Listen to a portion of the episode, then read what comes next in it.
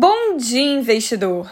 É quarta-feira, 19 de outubro, e a gente começa o dia com o Ibovespa aos 115.700 pontos. O índice novamente acompanhou os ganhos em Nova York. Nos destaques corporativos de hoje, o Açaí antecipou a divulgação de resultados do terceiro trimestre de 2022 para amanhã e a expectativa do mercado é de forte crescimento de vendas e margens mais pressionadas devido aos recursos empregados na conversão de lojas compradas do Extra Hiper, bem como em razão do resultado financeiro. A prévia operacional da Gafisa registrou o valor geral de vendas de 204 milhões de reais em lançamentos no terceiro trimestre, queda de 13,6% na comparação anual.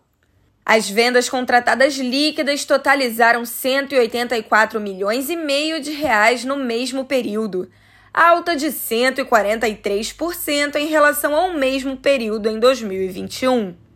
O ticker da Zamp, ex-Burger King Brasil, na B3, mudará de BKBR3 para Zamp3 a partir da próxima quarta-feira, 26 de outubro. No cenário internacional, as bolsas da Europa operam sem direção única e tentam se firmar em alta, diante de novos dados de inflação do continente. A taxa anual da inflação ao consumidor da zona do euro atingiu nova máxima histórica de 9,9% em setembro na leitura final. A taxa de setembro ficou ligeiramente abaixo da preliminar e da expectativa de analistas consultados pelo Wall Street Journal, de 10% em ambos os casos. No Reino Unido, o índice de preços ao consumidor subiu para 10,1% na taxa anual em setembro, o maior nível desde 1982. O resultado superou a previsão de analistas consultados pelo Wall Street Journal, que estimavam avanço de 10%. De acordo com o jornal britânico Financial Times, o ministro das Finanças do país, Jeremy Hunt, deve anunciar uma taxação dos lucros de bancos e empresas de energia. A medida seria uma tentativa de preencher um rombo fiscal de 40 bilhões de libras, por meio de uma mistura de aumento de impostos e cortes de gastos públicos. No início da semana, o governo britânico reverteu quase todos os planos de cortes de impostos anunciados em 23 de setembro. As bolsas da Ásia fecharam majoritariamente em queda, apesar dos ganhos em Wall Street ontem.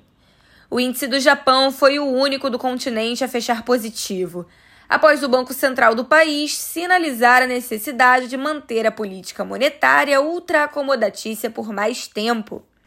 Nos Estados Unidos, a agenda do dia traz o livro bege do Fed às três da tarde. Dirigentes do Federal Reserve, do Banco Central Europeu e do Banco da Inglaterra discursam ao longo do dia. Entre os balanços, a P&G divulga o resultado trimestral antes da abertura, enquanto a IBM e Tesla publicam após o fechamento. No Brasil, a agenda é praticamente esvaziada de indicadores econômicos. O ministro da Economia, Paulo Guedes, palestra na abertura do Fórum Nacional de Logística e Infraestrutura Portuária. Dando uma olhada nas cotações, são 8 da manhã e o índice da Inglaterra tem queda marginal. O índice da Alemanha avança 0,1%, enquanto o índice da França avança 0,3%. Os futuros de Nova York também operam sem direção única e registram desde queda marginal a queda de 0,1% e na ponta positiva com avanços de 0,2%. O índice VIX futuro, mais conhecido como índice do medo, recua 2,20%. Entre as commodities, o petróleo Brent sobe 1%, enquanto o WTI sobe 1,3%. Nas commodities agrícolas, a soja recua 0,5%, o milho recua 0,35% e o trigo avança 0,95%. Quanto aos criptoativos, o Bitcoin recua 1,6%, enquanto o Ethereum recua 1,8%. Pessoal, eu fico por aqui. Mais notícias você confere às duas e meia da tarde no YouTube da BRA com o Minuto Trade News. Eu sou Isabela Jordão. Bom dia e bons negócios. O Bom Dia Investidor é uma produção do Trade News, seu portal especializado de notícias de mercado.